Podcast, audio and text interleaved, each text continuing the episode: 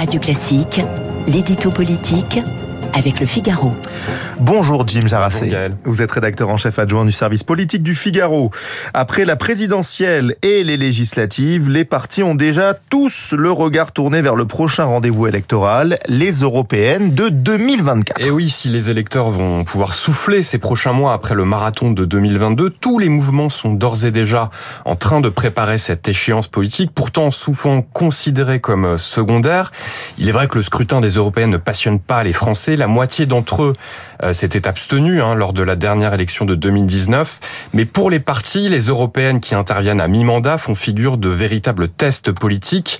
Pendant longtemps, il n'y accordait que peu d'importance, recasant à Strasbourg les élus battus dans d'autres scrutins. Mais tous comprennent désormais l'intérêt de disposer au Parlement européen de relais solides.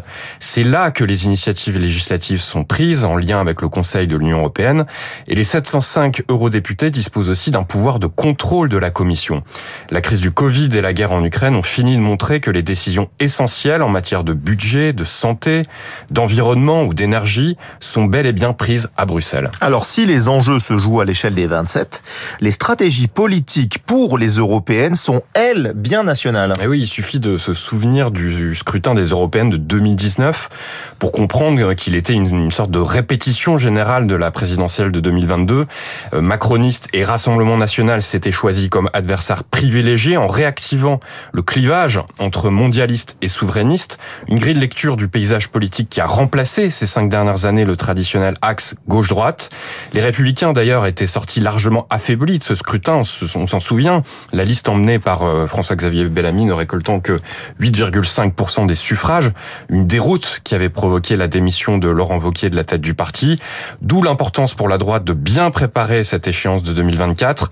En attendant la clarification qui suivra la désignation en décembre du nouveau patron des Républicains, l'ancien commissaire européen Michel Barnier est déjà sur les rangs pour mener la liste, avec un défi de taille, retrouver une ligne rassembleuse au sein du parti et suffisamment audible entre Emmanuel Macron et Marine Le Pen pour renverser le rapport de force. À gauche aussi, les tractations sont lancées autour d'une question centrale.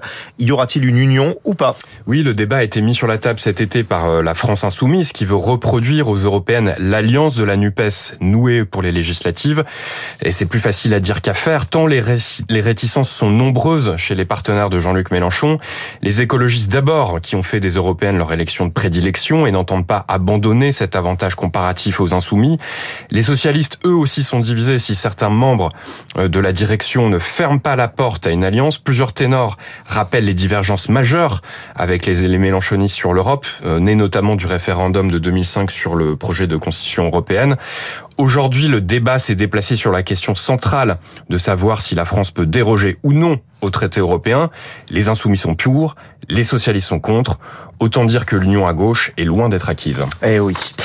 L'édito politique de Jim Jarassé du Figaro. Merci beaucoup d'avoir passé la semaine en notre compagnie. Les auditeurs vous retrouvent dès lundi à 8h10 sur Radio Classique. Très bonne journée à vous. Il est 8h14.